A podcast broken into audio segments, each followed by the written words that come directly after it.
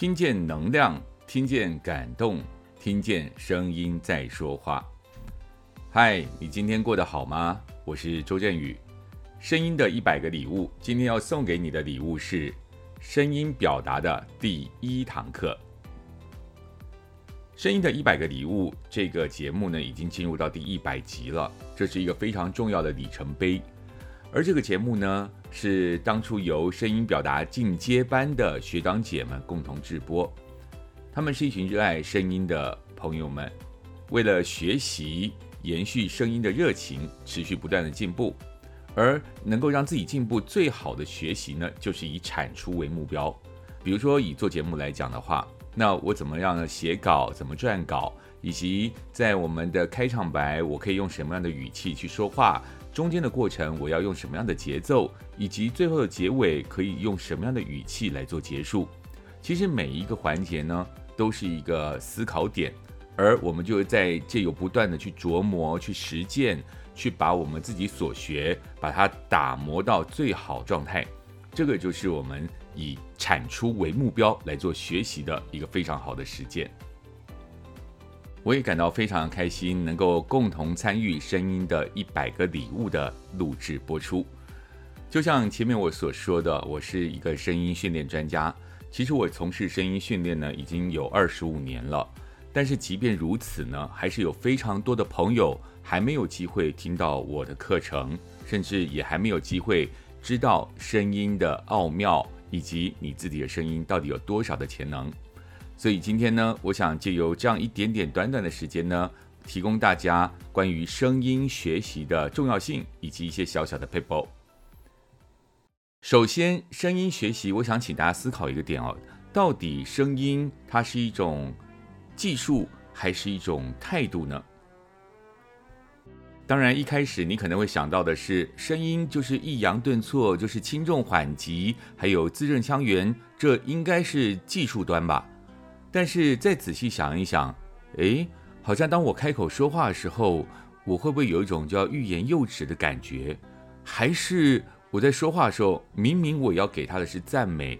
可是，在话出口的那一个当下，我又赞美不出来，所以它好像也是一种态度，没有错。其实声音呢，它就是我们过去到现在累积的一种习惯，而习惯里面当然就包括了你过去所使用的一些声音的技术，还有使用这个技术的时候，你是用什么样的态度来讲这些话。因此，在学习声音的时候，你一定要常常提醒你自己。学习声音呢，并不是要变成另外一个人，而是要更好的成为你自己。所谓变成另外一个人呢，在我们小时候的演讲，我们常常会发现，老师会做一些示范，比如说他的开口的第一声，他开口脆，然后就把第一声给拉高了，好，就教我们说，来，小朋友，你们要有力量哦。于是就说了，老师，各位同学。那我们在这个过程当中，我们就隐约觉得，哦，是要加高音吗？是要加大音量吗？所以呢，我们就开始去学习如何更接近高音，如何更接近大音量。但是我们却忘了去思考，为什么要说老师和各位同学？他其实就是面对你前面的听众打招呼。那你的听众到底距离你多远？以刚才那个音阶来说呢，他可能距离你有五十步那么远啊。那现场人数可能也有在五十人以上。可事实上呢？我们在小时候的演讲比赛，可能就是那么十几位同学，还有这个评审老师，就三位就坐在你的前面，那距离你不会超过五步路。那所以我们需要用这么高的音量，呃，这么高的音阶，还有这么大的音量去打招呼吗？也许我们就不需要了。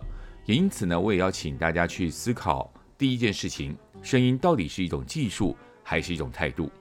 而我自己的认知呢，是这两者做结合。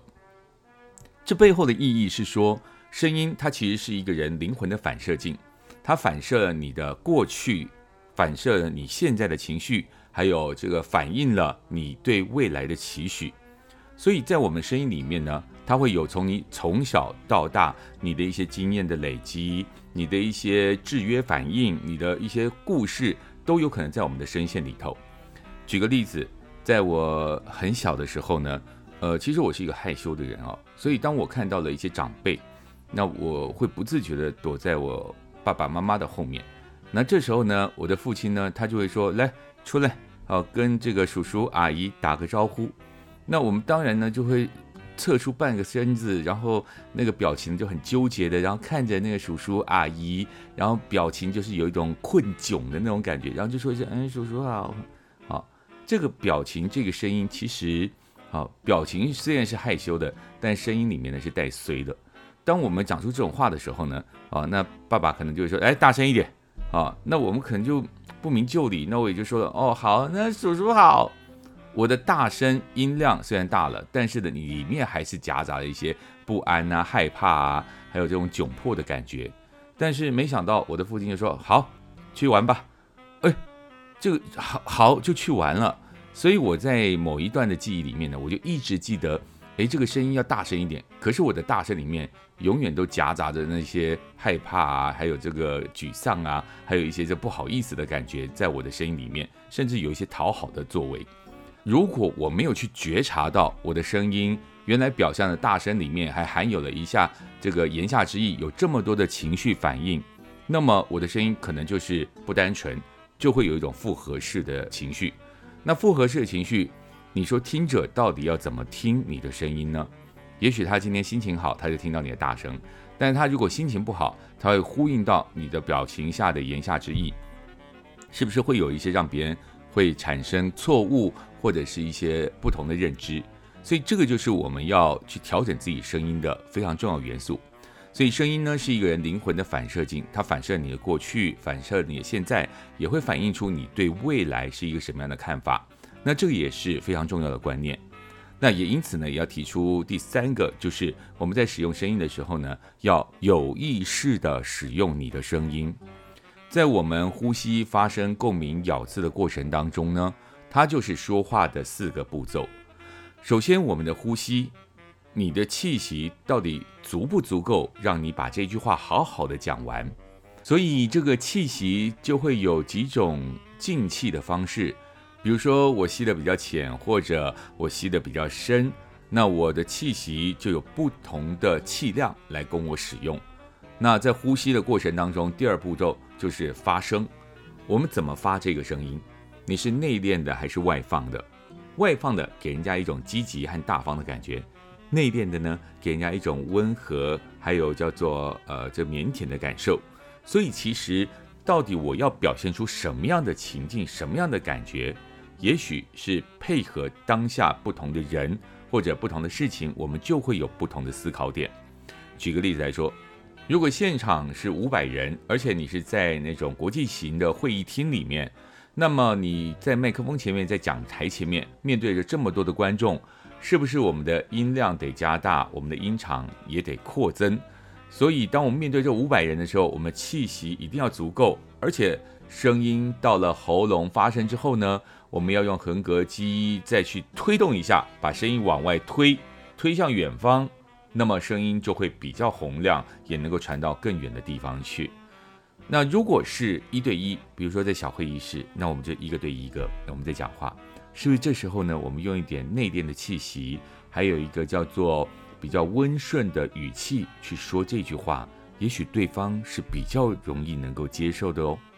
所以，其实当我们开始理解了声音的表现，除了自己跟自己之外呢，我们还有一点，就是我们要想到我们的声音说出来之后，在别人的耳朵里面听起来是什么样的感觉。这个就是我们在注意到。呃，对方的感受，也就是敏感度，那再去回头来求我们自己的声音到底怎么样去发出来，也就是对我们声音的控制能力。